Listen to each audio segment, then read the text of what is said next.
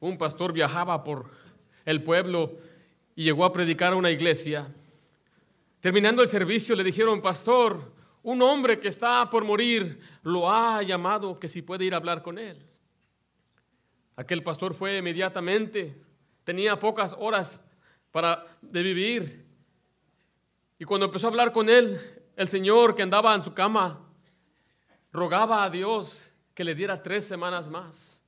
Dios, dame tres semanas más. Y el pastor le preguntó, ¿para qué quieres tres semanas más? Si yo tuviera tres semanas más, yo ayudaría a los pobres, haría cosas buenas, haría bendiciones de Dios y tal vez Dios se compadecería de mí y me dejara ir al cielo. El pastor le dijo, no necesitas tres semanas, necesitas nada más tres minutos. Y él abrió la Biblia y le enseñó el Evangelio del Señor Jesucristo. Y aquel hombre en aquella noche hizo una profesión de fe. Puso su fe en Jesucristo, que es el único que le puede salvar. No hay otro que pueda dar salvación más que Cristo Jesús. Y él puso su fe en aquel que salva. El doctor, eh, el pastor, disculpe, recibió una llamada y salió y estuvo como por una media hora hablando por teléfono y cuando regresó el hombre ya había fallecido. Se le miraba una calma en su rostro. Le dijo la, señora que estaba ahí, oiga pastor, cuando usted salió hubiera oído hablar, tenía una paz, decía voy al cielo, el Señor me ha perdonado, no necesito tres semanas. Y esa es la verdad. La palabra de Dios nos enseña que la salvación es sencilla, tan sencilla que un niño la puede creer, tan sencilla que es como entrar por una puerta, tan sencilla que es como tomar un vaso de agua, pero hoy en día mucha gente la ha hecho muy complicada. La salvación es solo por fe, solo por gracia y solo en Jesús. La salvación depende de lo que Él hizo para que Él sea glorificado y no nosotros mismos. Y ahora que usted y yo tenemos esa salvación, si usted no la tiene, usted debe de tenerla hoy día. Hoy día le podemos enseñar cómo usted puede tener la seguridad, no porque somos una iglesia bautista, no porque somos buena gente, sino porque Dios lo dijo en su palabra. Y si Dios lo dijo en su palabra, entonces es verdad. Y lo que no es verdad, entonces es mentira. Usted quiere saber lo que dice la verdad. Así que si usted y yo tenemos la salvación, usted y yo debemos de ser ganadores de almas. Un ganador de almas. ¿Un qué? Ahora, si usted es nuevo, usted va a aprender hoy que usted debe ser un ganador de almas. Si usted aún no se ha decidido porque tiene miedo o está tímido, dicen que está tímido y tiene como cinco hijos, ya no sé cómo la hizo ahí. Tal vez usted dice, no quiero salir porque no quiero y no quiero. Hay varios términos que usamos para ganar almas, se llama el evangelismo personal. Hablamos también de evangelizar, hablamos también de testificar. Pero nosotros como iglesia nos enfocamos en este término, ganar almas. Y vamos a ver qué significa ganar almas. Meramente vamos a ver lo que es. Ganar almas es traer a otro a Cristo. Hoy Giovanni trajo a alguien a la iglesia. Eso significa que él quiere arrimarlo a Cristo. En la Biblia vemos en el libro de Juan, vamos a ir a la Biblia y, les voy a pedir que vayan un poquito rápido, por favor. Es un estudio, como le digo, eh, como lo hacemos en el discipulado, donde usamos bastante palabra de Dios, porque nuestra enseñanza, nuestra práctica está basada en la Biblia solamente. Dice el libro de Juan, capítulo 1, versículo 40. Andrés, hermano de Simón Pedro, era uno de los que habían oído a Juan y había seguido a Jesús. Este era uno que ya había seguido a Jesús. Este halló primero a su hermano Simón y le dijo, hemos hallado al Mesías, que traducido es el Cristo. ¿Y qué hizo? Y le trajo a Jesús. Eso es ganar almas, es traer una persona a Jesús. Ahora, porque Jesús es el único que le puede salvar. Obviamente Jesús no está aquí presente, está en la gloria, está presente en nuestros corazones, pero no podemos ver a Jesús. Entonces, ¿cómo lo traemos a Jesús? Es traerlo al conocimiento bíblico de la palabra de Dios. Es traer a una persona perdida a que conozca a Jesucristo bíblicamente como el único Salvador. Eso es ganar almas. Ganar almas ser un instrumento que es enviado por Dios. Nosotros no vamos solamente a hablar porque queremos hablar, aunque deberíamos querer hacerlo, pero vea lo que dice Mateo 28, ah, donde acabamos de leer en este momento. Jesucristo dice, por tanto, y dice que Él los mandó, Él los envió, por tanto, id y haced discípulos a todas las naciones, bautizándolos en nombre del Padre, el Hijo y el Espíritu Santo, enseñándoles que guarden todas las cosas que os he mandado, y aquí yo estoy con vosotros todos los días hasta el fin del mundo. Pero Marcos también lo dice eso, en Marcos capítulo 16, versículo 15, dice, y les dijo, id por todo el mundo y predicad el Evangelio a toda criatura. Pero también lo mencionó en Lucas, capítulo 24,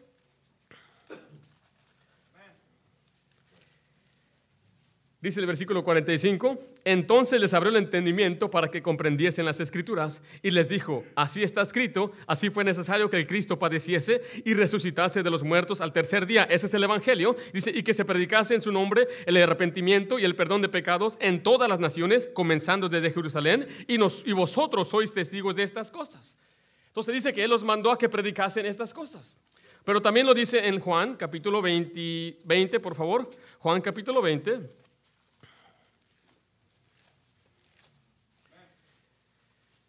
Dice el versículo 21. Entonces Jesús les dijo otra vez, pasa al Padre, así también que dice, yo os envío. Es un mandato claro de la palabra de Dios, que uno que gana almas es uno que ha sido enviado por Dios. No somos enviados ah, por, nuestra gloria, por una iglesia, para que representemos a una iglesia. Vamos enviados para predicar el Evangelio de Cristo. Entonces, un ganador de almas es uno que lleva a otro a Cristo, es otro que predica el Evangelio de Cristo y lo vimos en los cuatro Evangelios de cuatro diferentes formas. No hay cómo verla de otro lado. está claro, es bíblico. Ahora, lo que no es ganar almas. Vamos a ver lo que no es ganar almas. Este término le cae gordo a mucha gente. Lo que no es ganar almas, te voy a dejar saber claro, si a ti te cae gordo, es, no estamos hablando que nosotros salvamos las almas. Nosotros no somos los salvadores del mundo. El, que usted diga que nosotros creemos eso es absurdo, no nos ha entendido, no ha escuchado nuestra enseñanza suficiente. hoy vamos a aclarar eso. Cuando nosotros dijimos vamos a ganar almas, no digo vamos a salvar las almas, yo morí por ellas, yo voy a rescatarlas de ninguna manera. El ganar almas es apuntar a Cristo. Entonces, ¿por qué usamos esa palabra? Porque está en la Biblia. Dios usa esa palabra. Ah, Dios es el único que salva, dice en 2 Corintios 2:45, dice, porque no nos predicamos a nosotros mismos, sino a Jesucristo. Juan 6:47 dice, de cierto, de cierto os digo que el que cree en mí, hablando de Jesucristo, tiene vida eterna. En Juan 14:6 dice, Jesús le dijo, yo soy el camino, la verdad y la vida, y nadie viene al Padre si no es por mí, hablando de Jesucristo. Entonces no hay forma de llegar a la gloria sino solo por Jesucristo. Nosotros no creemos que yo, nosotros podemos salvar a la gente. Nosotros no creemos que nosotros somos la gente que salva a la gente. En Hechos 4.12 dice, y en ninguno otro hay salvación, porque no hay otro nombre bajo el cielo dado a los hombres en que podamos ser salvos.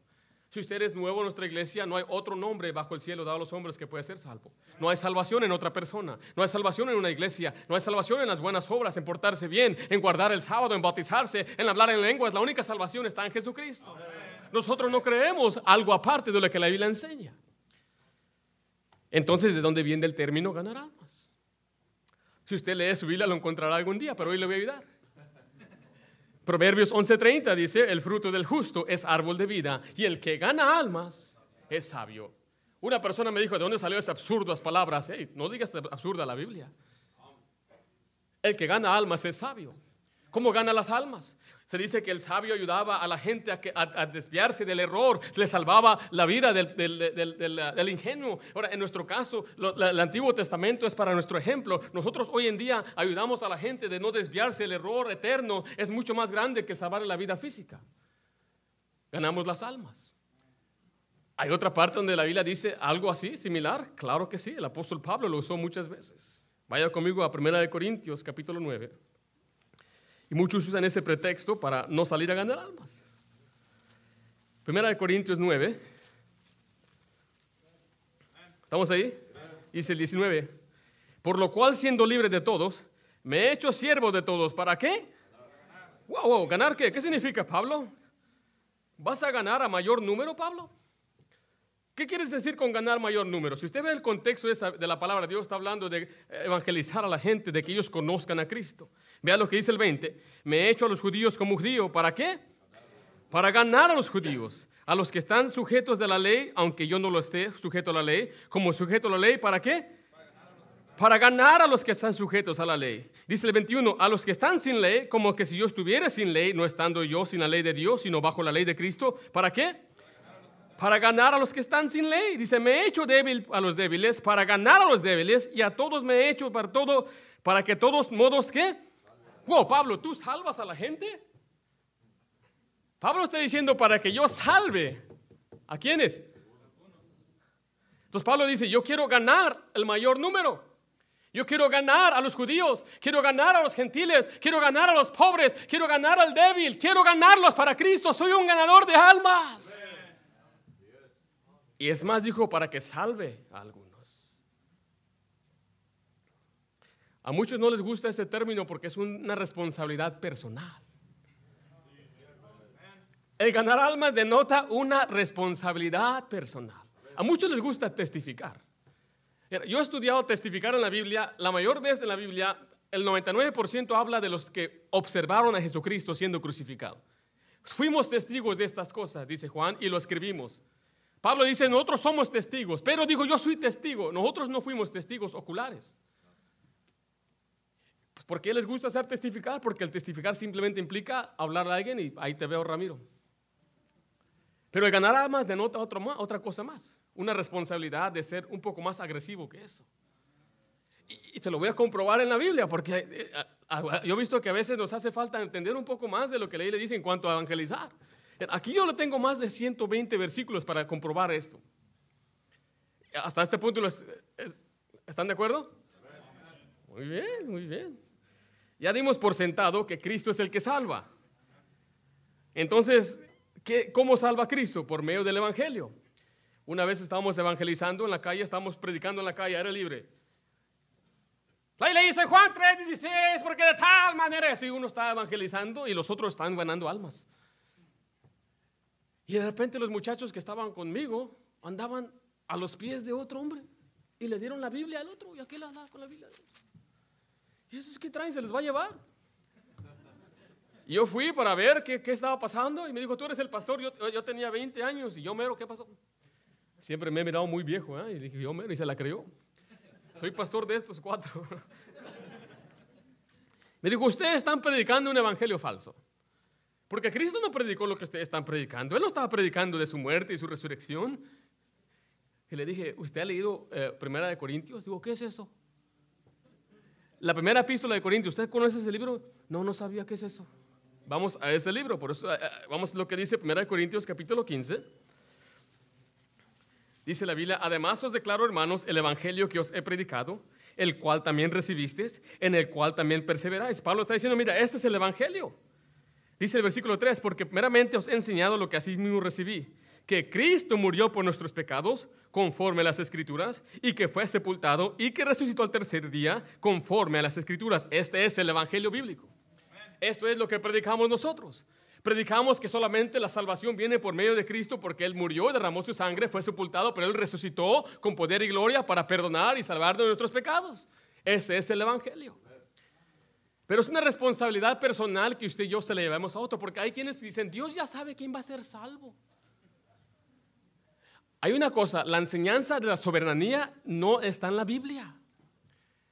Alguien dijo que la soberanía es que Dios hace lo que Él quiere cuando se le place. Y Dios nunca hace eso. La palabra soberano en la Biblia, la mitad de las veces, no, se refiere a Dios. Y la otra mitad se refiere a un rey pagano. Entonces estamos hablando que cuando habla soberano, dice que Dios es soberano, quiere decir que Él es el Dios supremo. Eso significa. Pero hoy en día hay una enseñanza que dice que Dios es soberano, que Él decreta y tiene unos decretos que Él ha decretado desde antes quién iba a ser salvo y quién no iba a ser salvo. Como Dios es omnisciente el todo. Yo sé que lo estoy envolviendo en una pura tontería, pero es una enseñanza común y muy popular en día de hoy que viene de algo que se llama el calvinismo, que es una enseñanza satánica. Entonces, hay quienes enseñan que Dios ya sabía de antemano quién va a ser salvo. Sabía que el hermano Daniel iba a ser salvo. Sabía que el hermano ah, ah, iba a ser salvo. Sabía que este hermano iba a ser salvo. Entonces, por lo tanto, ¿para qué vamos a evangelizar? Dios ya sabe. Y no quieren hacer nada. Dios ya sabe. ¿Usted sabía, hermano, antes de que le hablara? No sabía usted. Usted ya sabe, seguro, mas yo sé en quién he creído. Hay quienes creen que Dios no necesita al hombre. Ahora, si Dios dice, me es necesario, necesito ese pollino. Él les pidió que le trajera un asno, un pollino. Dijo, yo lo necesito. Si alguien le pide que el Señor lo necesita. Si Dios necesita un animal, ¿tú crees que no lo va a necesitar a usted y a mí?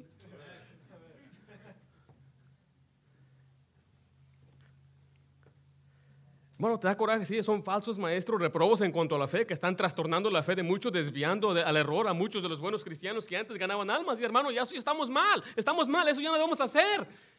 Ten cuidado escuchar tonterías en YouTube, en la televisión. Pobrecita tu calavera, va a estar desviado y amargado. Después tus hijos en el mundo y dicen, es que Dios no los eligió a ellos.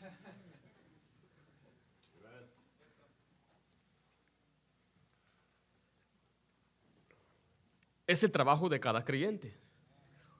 Alguien dice, no, es el trabajo para los pastores, para los misioneros. El hermano Félix, él tiene que hacerlo. El pastor lo tiene que hacer. El hermano Ringo lo tiene que hacer. Pero es el trabajo de todo creyente. En Mateo 28, 20 obviamente le dice que debemos enseñar a los discípulos todas las cosas que el Señor nos ha mandado. Entonces, si yo voy a buscar un discípulo nuevo, Dios me dijo, busca un discípulo y enséñale todo lo que yo te enseñé. Entonces el Señor me enseñó esto, esto, esto y me enseñó que tú tienes que ser discípulos porque Él me dijo a mí que yo ser discípulos, entonces es tu responsabilidad ser discípulos también. Entonces ahora Él tiene que hacer lo mismo que Dios me dijo que yo hiciera, que busque discípulos también. Entonces busca a uno que ocupa lentes, hermano, venga, hermano, usted. Entonces ahora Él le enseña a este discípulo que Él tiene que hacer lo que Dios me dijo de hacer discípulos, ahora se toma otro, le enseña lo mismo, que Él tiene que buscar discípulos, enseñar, busca otro discípulo, y etcétera, etcétera, etcétera, etcétera, etcétera, etcétera. Me. Una vez le preguntaron, ¿y a ti qué te envió? ¿Con cuál autoridad vienes para hablar? Es solamente los apóstoles los que Dios mandó. Vamos a ver si es cierto que solamente Dios envió a los apóstoles. Veamos Hechos capítulo 8. Porque unos hermanos no quieren salir a ganar porque el pastor debe hacerlo. Yo no.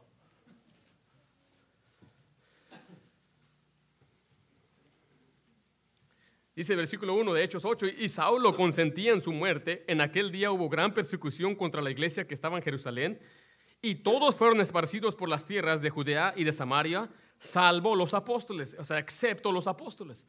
Vino una persecución tremenda y todos huyeron porque no, obviamente no querían morir, no querían la cárcel, tomaron a sus familias, a sus hijos y se fueron. Pero hay quienes se quedaron, ¿quiénes se quedaron? Los apóstoles, vea lo que dice el versículo 4. Pero los que fueron esparcidos iban por todas partes, ¿qué? Ah, yo pensé que solamente los apóstoles hacían eso. Vea lo que dice Hechos capítulo 15, versículo 35.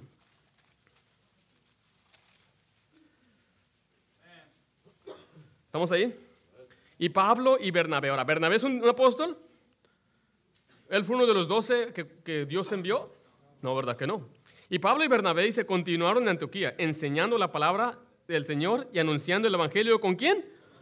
Con otros muchos. ¿Y quién serán esos otros muchos? En la Biblia encontramos a un hombre como Esteban, no era apóstol, no era un pastor, Felipe, Bernabé, Priscila y Aquila, Silas, Timoteo, Apolos y muchos otros en el libro de Filipenses que eran colaboradores y que combatieron con Pablo, con el Evangelio. El Evangelio es para todo mundo y también es para que todos nosotros seamos ganadores de almas. Todos nosotros tenemos la responsabilidad de ser hombres y mujeres que llevamos el Evangelio al mundo.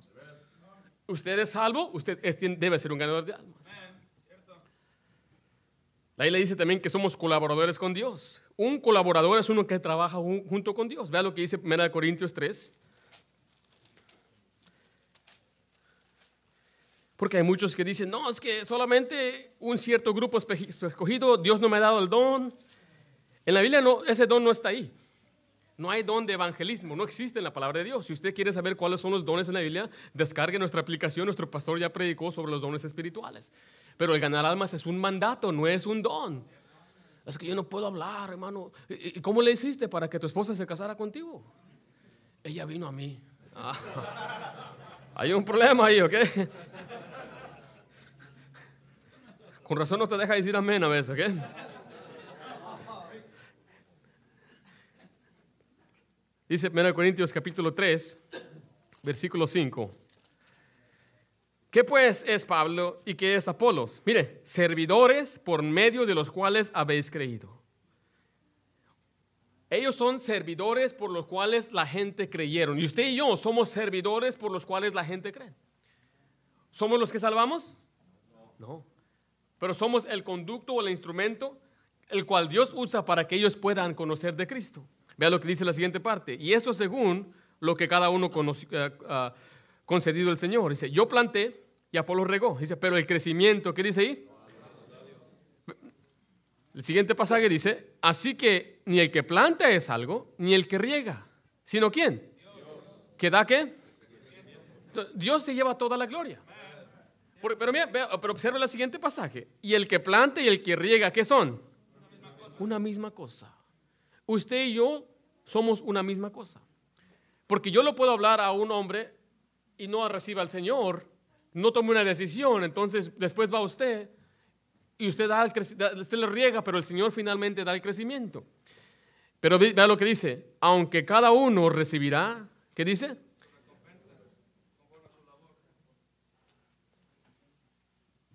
No es nuestra responsabilidad que la persona se salve. Nuestra responsabilidad es que demos una presentación clara del Evangelio. La persona va a decidir. Tiene libre albedrío. Tiene una, una voluntad propia. Dios no ha predestinado que él diga no. Hay muchas razones por qué la gente rechazaba a Cristo en la palabra de Dios. Y hay muchas razones de por qué la gente no quiere venir a Cristo. Pero Dios nos dice que Él no busca resultados. No, es nuestro trabajo traer gente, ganar a la gente. Nuestro trabajo es predicarles porque el Señor da el crecimiento, pero Él va a recompensar el labor. Él no, está diciendo que va a recompensar eh, eh, los resultados.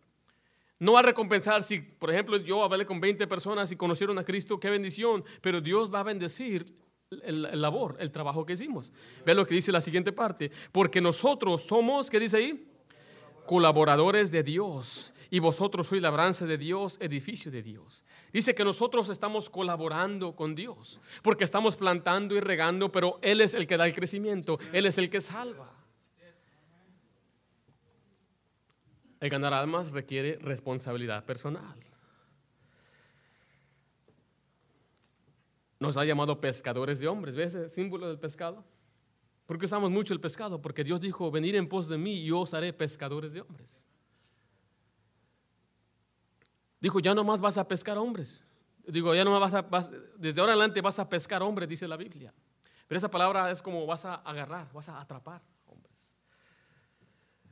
Observe cómo usted puede ser colaborador con Dios en el Evangelio. Primera de Pedro 3.1.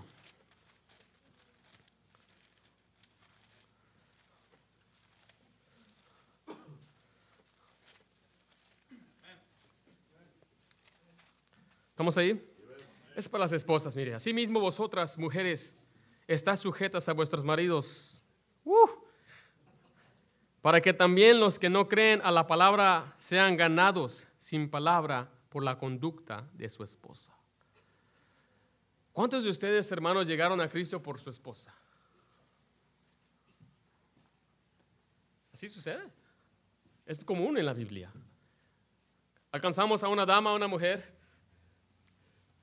Recuerdo que iba por la mano María Rodríguez y oren por mi esposo Pedro. ¿Quién será ese Pedro? ¿Mana? ¿Celso? ¿Sí?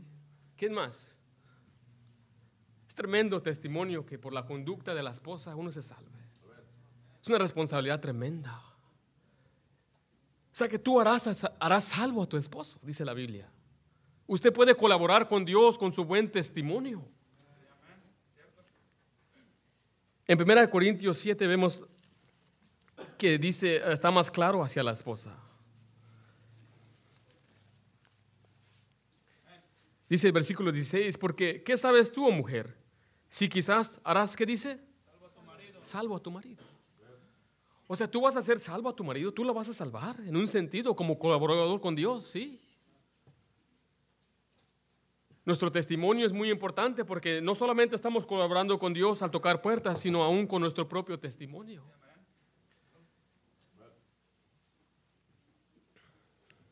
Santiago, disculpe, vamos a Romanos 11.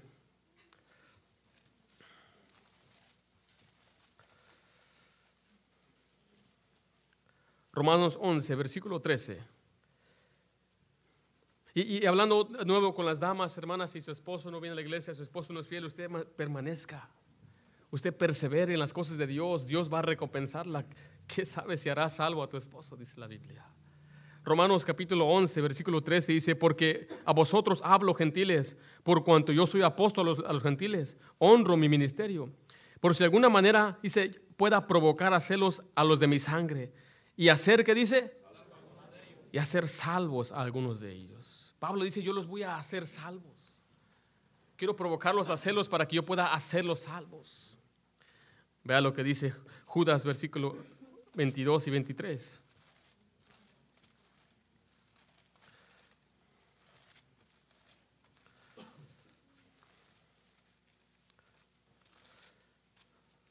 Dice Judas, versículo 22.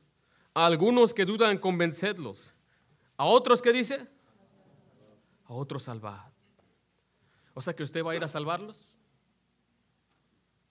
¿Usted va a salvarlos? En un sentido, porque somos colaboradores con Dios.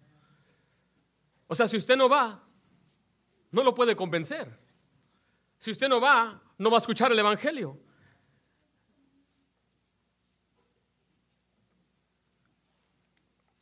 Y es por eso que Dios nos ha mandado como embajadores.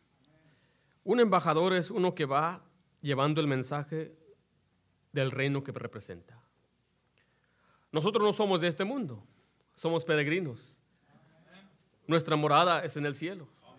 Nosotros no añoramos por la Jerusalén que está en Arabia, como dice Gálatas, sino la Jerusalén celestial.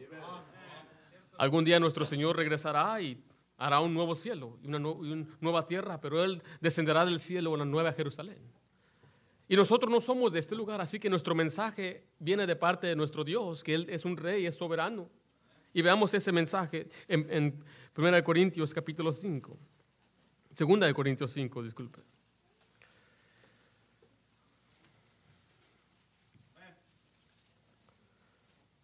Dice versículo 18, y todo esto proviene de Dios, Dice quien nos reconcilió consigo mismo por Cristo y nos dio el ministerio de la reconciliación.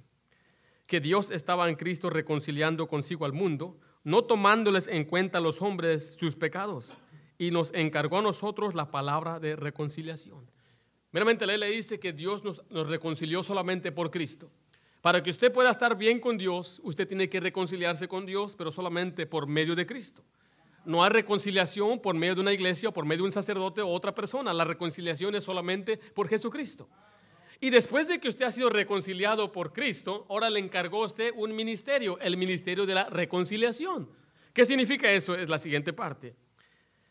Así que somos embajadores en nombre de Cristo, como si Dios rogase por medio de nosotros rogamos en el nombre de Cristo, reconciliaos con Dios. Quiero que entienda esto, que Dios dice como que si Dios dice, reconcíliate conmigo, pero Él no está aquí, así que te envía a ti para que hagas eso. Sea que Dios quiere que usted, como ya fue reconciliado, ya fue perdonado, usted diga, ahora Dios me envía a mí para que yo le diga a otro, reconcíliate con Dios. Es el ministerio que Dios nos ha dado a todos los cristianos. Por eso no les gusta ganar alma, porque es una, es una, es una responsabilidad personal y preferimos hacer otras cosas que hablarle a otro de Cristo. ¿Qué no te duele por las almas que van al infierno? ¿Qué no tienes dolor que Dios dice que, está como que grita por medio de nosotros? Jorge, reconcíliate con Dios. Él quiere que tú vengas a Él, Él quiere salvarte. Pero muchos estamos muy fríos en cuanto a ganar alma. ¿Cuándo fue la última vez que tú ganaste un alma? Hay quienes quieren criticar a todo mundo, pero no haces lo que Dios te manda. Y quieres que tu esposa te obedezca a ti cuando tú no obedeces a Dios. Y quieres que tus hijos sean sujeten a ti, pero tú no haces lo que Dios te manda. Y por eso estamos en este país como estamos. Donald Trump no es el problema, no es el problema los demócratas, no es el crimen, son las iglesias que no ganan almas. Hay quienes tienen miedo, les da vergüenza. Ora para que Dios te dé de nuevo. No sabes qué es estar en medio de persecución verdadera, estar en país donde te matan por ser cristiano. Y tú porque se burlan de ti en tu trabajo, en la escuela, tus familiares prefieres no decir nada. Y Dios dice, yo te envié, tengo un mensaje, reconciliaos, reconciliaos. Una responsabilidad personal. Si usted no se ha reconciliado con Dios, le digo en esta noche, reconcíliese con Dios. Solo Cristo te puede salvar. No te vayas al infierno. El pecador no puede llegar a Cristo solo. Dios los va a traer solo. Eso no es una enseñanza bíblica. El Espíritu Santo no obra sin la Biblia en ninguna parte. Es que el Espíritu me dijo, es pura mentira eso. Si usted piensa que usted oye susurros, usted revise su cabeza. El Espíritu Santo no habla a los inconversos. El Espíritu Santo le trae memoria a usted lo que ya se le enseñó. Por eso cuando usted está y viene una tentación, el Espíritu Santo le dice, no hagas eso, pero es que tú ya eres cristiano y ya escuchaste el mensaje. Pero los que no son salvos no tienen el Espíritu Santo. No hay quien les diga nada. Dios los va a traer solitos. Observa lo que dice Romanos capítulo 10. Porque si así fuera, Pablo es un loco. Obviamente nos dice claro que porque todo aquel que invocar el nombre del Señor será salvo. Para ser salvado solamente tienes que creer en Cristo y invocarlo. Es tan sencillo como tomar un agua, como pasar una puerta, como invocar. Pero dice el versículo 14, ¿cómo pues invocarán en el cual no han qué? ¿Y, cómo van a creer? Dice, en el cual no han qué? No han oído. Y luego me dice, ¿y cómo irán sin qué? Pero mira, no nomás se termina ahí. Mira lo que dice la siguiente parte. ¿Y cómo predicarán si qué? Usted no, usted no si la iglesia no lo hubiera estado, usted no hubiera ido. Algunos nunca van a ir hasta que alguien le diga, vamos, y te envían. Y si eso lo podemos hacer sin la iglesia, cada quien, y no lo hacen. ¿Cuándo usted fue solo? Dígame, aparte de la iglesia, ¿verdad que no? Hasta ve la gente y dice, hoy no es sábado. Entonces, ¿cómo van a invocar si no han creído? ¿Y cómo van a creer si no han oído? ¿Y cómo van a oír si no hay quien les predique? ¿Y cómo va a haber que alguien que le predique si nadie les envía? Gracias a Dios que esta iglesia te envía. Porque hay lugares donde ya no envían. ¿Para qué vamos a enviar? Vamos a hacer una banda para que los atraigamos con la banda. Eso no es lo que Dios mandó hacer. Dios mandó que vayamos a los pecadores. La iglesia no es para los que no son salvos. La iglesia es una asamblea de creyentes bautizados, no es una asamblea de gente conversa. Debemos ganarlos a Cristo, traerlos a la iglesia después de que son salvados para que sean bautizados. Y el mundo está al revés. Vea lo que dice el versículo 17. Así que la fe es qué? ¿Y el oír de qué? La fe no viene sin la palabra de Dios. No existe una fe sin la Biblia.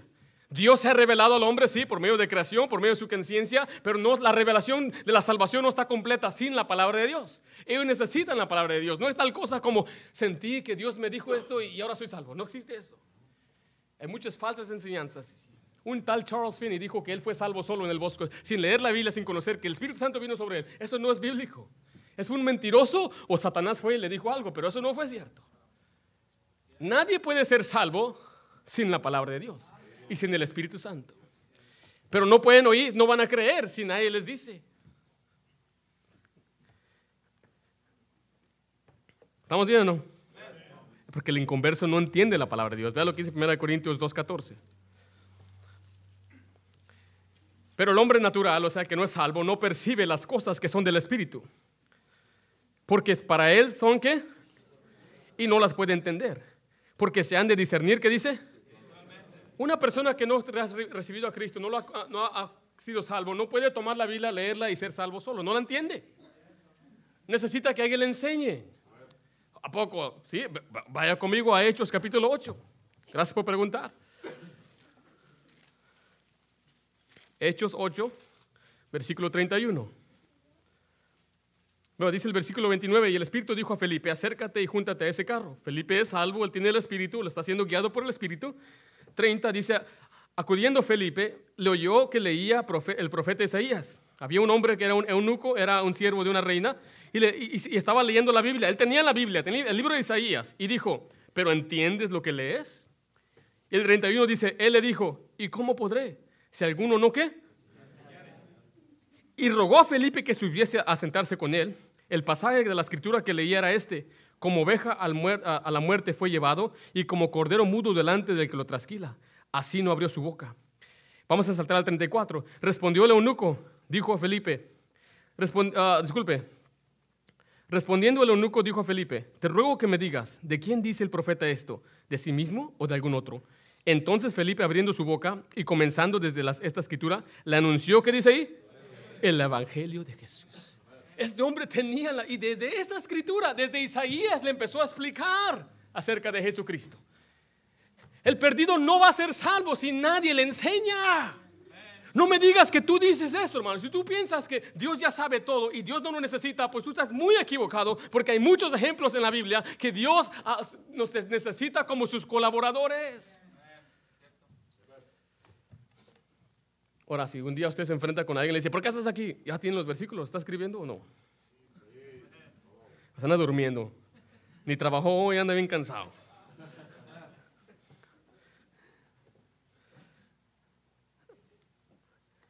Requiere una responsabilidad. ¿Sabe qué? ¿De qué más? No solamente de anunciar y predicar, pero también de persuadir. ¿Sabe qué es persuadir? Persuadir y convencer. A veces como discutir. Vea lo que dice, bueno, ya leímos Judas 1.22, algunos que dudan, convencerlos, dice. En 2 Corintios 5 dice versículo 11.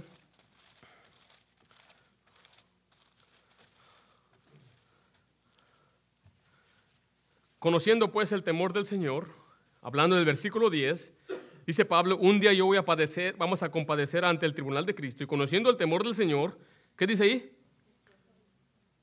¿Qué dice el 11, hermanos? Persuadimos a los hombres. Vea lo que dice Hechos capítulo 18, versículo 4.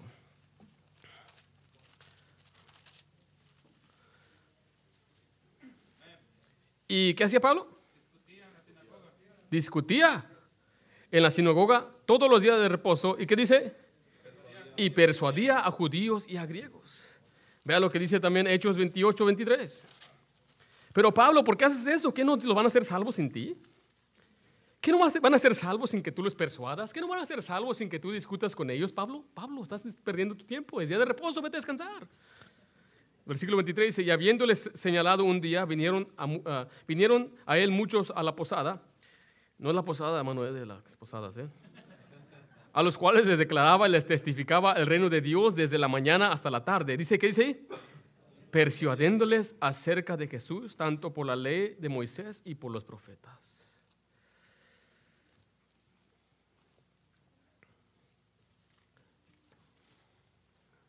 Requiere responsabilidad, ¿verdad? Que, seamos, que tenemos que hacer algo. ¿Usted cree que es bueno forzar a una persona a que ¿Acepta a Cristo? Ya ni saben qué contestar, ¿eh? porque tengo un versículo ahí que dice que sí.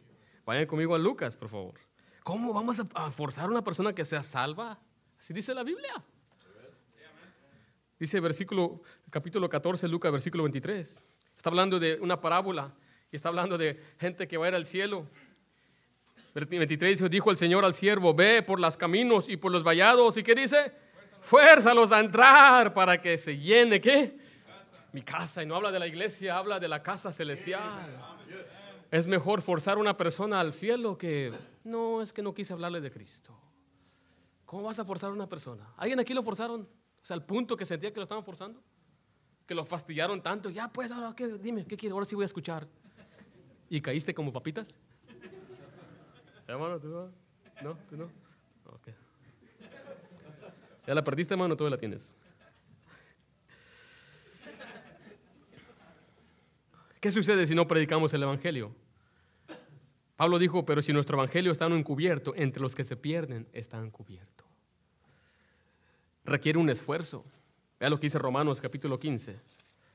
¿Sabe qué es esfuerzo? Que usted está cansado el martes, pero todo modos llega. Esfuerzo es decir, eh, yo sé que eh, eh, hoy es día de trabajo, pero mejor me voy a esforzar en ganar almas. Yo entiendo que hay gente que tiene trabajos de compañía. Y usted tiene un, trabajo de compañía, obviamente usted tiene que, es un trabajo estable, pero la mayoría de ustedes, hermano, no, no No se hagan, por favor. El día que no quieres trabajar, te vas a buscar y luego vienes a las 10 que no encontraste. ¿eh? Un hombre dijo esto, desde que yo dejé de trabajar los sábados, Dios me ha dado más. No sé cómo sucedió. Cuando tú pones a Dios primero, Él siempre se provee. Vea lo que dice el versículo, eh, capítulo 15, versículo 18. Porque no osaría hablar sino lo que Cristo me ha hecho por medio de mí para la obediencia de los gentiles, con la palabra y con las obras, con potencia de señales y prodigios en el poder del Espíritu de Dios. De manera que desde Jerusalén y por todos los alrededores hasta eh, Ilírico, ¿qué dice ahí? Todo lo he llenado del Evangelio de Cristo. Y vean lo que dice el siguiente versículo. Y de esta manera, ¿qué dice? Me esforcé a predicar el Evangelio. ¿Sabes cómo me esforcé? Me esforcé, dice Pablo, dice, desde Jerusalén hasta el otro lado del continente. Lo he llenado del Evangelio. Una responsabilidad. Toma esfuerzo. Y a veces no queremos ni siquiera darle dos horas a Dios. Y cuando venimos, venimos yendo. Ah. Ah. Y, ¿Y, y, y qué si no siente ganar almas usted? ¿Qué si yo siento, no siento salir? Déjale una pregunta. Si usted no, ¿Cuándo a ustedes no les da ganas ir a trabajar? Y todos van. Ah, yo sé que hay unos que dicen que hay unos que dicen que se levanta como un resorte y feliz como una lombriz todas las mañanas y algo algo falta un tornillo ahí, ¿ok? Pero el hombre común y corriente hay veces que hace lo que tiene que hacer aunque no le guste. Tiene un patrón que te cae pero bien gordo. Y le llaman, eh, le llaman el, el zapopan, el sapo panzón. Y, y te cae bien gordo, pero tienes que ir. Y todo, de todos modos vas. ¿Verdad que no te quedas? No siento ir a trabajar, ahí, ahí te miro. ¿Verdad que no? ¿Por qué no? ¿Qué va a pasar? Te van a dar la bota, te van a correr, no vas a tener para comer. Habrá veces que no nos da ganas salir a evangelizar. Y quienes dicen es que si no lo sientes en tu corazoncito, entonces no es bueno que vayas. Estás poniendo pecado sobre pecado, ¿entiendes? Oh, pero observa lo, que dijo Pablo, que Debemos ir no por nuestro beneficio, sino por el beneficio de otros. Dice 1 Corintios 10, versículo 33. ¿Están ahí? Dice, como, yo, como también yo en todas las cosas agrado a todos, no preocupando mi propio beneficio, sino el de muchos, para que sean, ¿qué dice? Pablo dice, es que no es por mi beneficio. Y no salimos a ganar almas por nuestro beneficio, vamos por el beneficio de ellos, para que ellos sean salvos. En los filipenses dice que había muchos hermanos que lo hacían por contienda o por, lo hacían por uh, pretexto. Pero Pablo dice, no importa, aunque lo hagan de buen, de buen motivo o de mal motivo, de todos modos negocio porque se está predicando Cristo. En 1 Corintios 20, vamos lo que dice ahí. Eh, no existe, ¿verdad? Vamos a ver cuál es. Uh, ¿Cuál Biblia traes tú, hermano? A ver, voy a ver. Vayamos a, a 2 Corintios 5, versículos 10 al 11.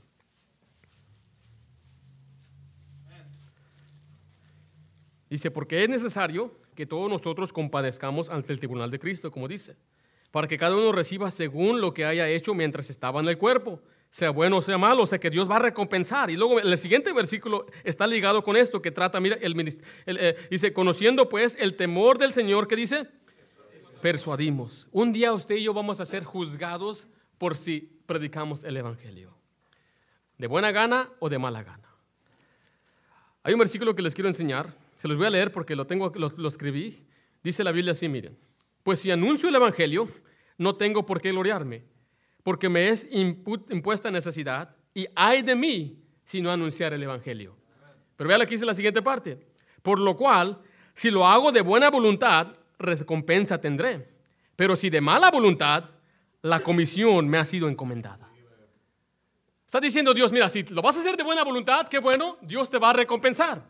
Pero si vas a hacerlo de mala voluntad o no lo quieres hacer, Dios ya te comisionó, a fuerzas. Nah, poco hermano. Bueno, no lo leíste, pero lo dije. Eh, ¿Me lo buscas, hermano? ¿Sabes cuál es ese? Búscamelo, por favor. Es que tenía Corintios 20. Está mal ese, hermano. Eh, es la Biblia de mi esposa. Y está diciendo la Biblia aquí claramente que hay quienes piensan, bueno, si yo no siento salir a evangelizar, entonces no tengo que ir. mentira. Dios lo dijo. 9.16, vamos a ver, 9.16. Vamos a leer el 17. Por lo cual, si lo hago de buena voluntad, recompensa tendré, pero si de mala voluntad, ¿qué dice ahí? La comisión me ha sido encomendada. ¿Cuál comisión? El encargo que Dios nos mandó a predicar el Evangelio. Y si no lo haces, ay de ti si no anunciaras el Evangelio. Entonces ya vimos, hermanos, que es una responsabilidad. Y nos gusta esta palabra porque ganar almas implica que somos responsables de llevar el Evangelio a todo el mundo. Pero también implica una expectativa. Porque no vamos solamente para ir así nada más. El ganar almas denota que tenemos una expectativa. Si vamos a sembrar, quiere decir que vamos a cosechar. Si vamos a pescar, entonces esperamos una gran pesca. Si vamos a proclamar el Evangelio, entonces esperamos que Dios haga lo que Él dijo que iba a hacer. El Evangelio es el poder de Dios para salvación. Él, no, él, nos mandó a pescar hombres, nos mandó a ser discípulos, nos mandó a bautizarlos y enseñarle todas las cosas. Nos dio la fuente, el Espíritu Santo. Digo, mas recibiréis poder del Espíritu Santo y me seréis testigos en Judea, en toda Samaria, en toda Judea, en Samaria y hasta lo último de la tierra. Nos dio su Espíritu, nos dio su palabra, nos dio la comisión. Él espera resultados. Por eso a veces no tenemos resultados, porque usted va creyendo que Dios no va a hacer nada. Y ganar almas que le dice, voy a ir y voy a llevar a alguien a Cristo. ¿Por qué? Porque el Evangelio es poderoso. No nos predicamos a nosotros mismos. No vamos a hablarle con palabras de, humana sabiduría, sino con poder, decía Pablo. Y que usted diga, nadie va a ser salvo y nadie. ¿Y, cómo sabes que en verdad fueron salvos? Son conversos falsos. Mira, Ray Comfort, calvinista, tranquilo. No hay tal cosa como un converso falso. Hay un converso o un inconverso. Hay quienes aquí parecen que son cristianos, tal vez no lo son, yo no sé. No es nuestro trabajo juzgar los corazones. Debemos nosotros verlos por sus frutos y si causan división, echarlos para afuera. Pero por lo tanto, el único que sabe que yo soy salvo soy yo y el único que sabe que esté salvo es usted. Pero es que no cambia. El evangelio tiene que haber un cambio. Muéstrame en la Biblia donde dice que Dios cambia a la gente inmediatamente después de salvación. No existe. Pero Pablo, Pablo era un fariseo, tenía toda la Biblia en su corazón. Él ya conocía las escrituras. Estamos hablando de gente nueva, vaya, lo dicen los griegos, donde Pablo predicaba a los griegos, donde Pablo predicaba en Atenas, la gente no se convertía rápidamente. Él les decía a los corintios, son niños, no han crecido, no les puedo dar carne, les tengo que dar vianda. Debiendo ya ser maestros, decía Pablo en Hebreos. Porque nosotros cuando somos salvos recibimos una nueva naturaleza, pero tenemos la vieja y tenemos que andar en el Espíritu, aprender a crecer, a ser cristianos maduros. Y el simple hecho de que una persona recibió a Cristo y nunca creció, no quiere decir que no es salvo. Pero hay quienes dicen, no es que ese no es salvo, mira cómo vive. El problema es que ya llega el siguiente paso, que es el discipulado. Si tú no ganas almas, no vas a discipular a nadie. Hay aquí que les hemos dado discípulos, ten este, ten este, ten este, y tú nunca has traído uno. ¿Y ahora quién me toca, hermano? Pues búscatelo. ¿Quién me toca? Vamos a ganar almas con expectativas. Porque Dios es el que gana, Él es el poderoso para hacerlo. Mira, te salvó a ti. Imagínate, a ti te salvó. ¿De dónde nos sacó a algunos de dónde nos sacó Dios? Es el, es el, poder y la maravilla de Dios, lo que ha hecho en nuestras vidas, que nos ha transformado, nos ha, nos ha dado una, una nueva vida en Cristo. Pero mira, ¿de dónde nos sacó Dios? Nuestro trabajo es simplemente presentar el Evangelio claro. Y Dios nos va a recompensar por el labor. Lo que hoy falta más son obreros. Jesucristo mismo lo dijo y al ver las multitudes tuvo compasión, porque estaban desamparadas y dispersas como ovejas que no tienen pastor. Entonces dijo a sus discípulos, a la verdad, la mies es mucha. Hay mucha gente perdida, mas los obreros, los ganadores de almas, pocos. En esta noche tú sabes que es tu responsabilidad ganar almas. te he compartido más de 140 versículos en esta noche. Dios no escoge quién va a ser salvo. Dios vino a morir por todo el mundo. Derramó su sangre por todo el mundo y la gracia de Dios se manifestó a todos los hombres. Dice que hay un solo Dios, un mediador entre Dios y los hombres, Jesucristo hombre, el cual se dio en rescate por todos.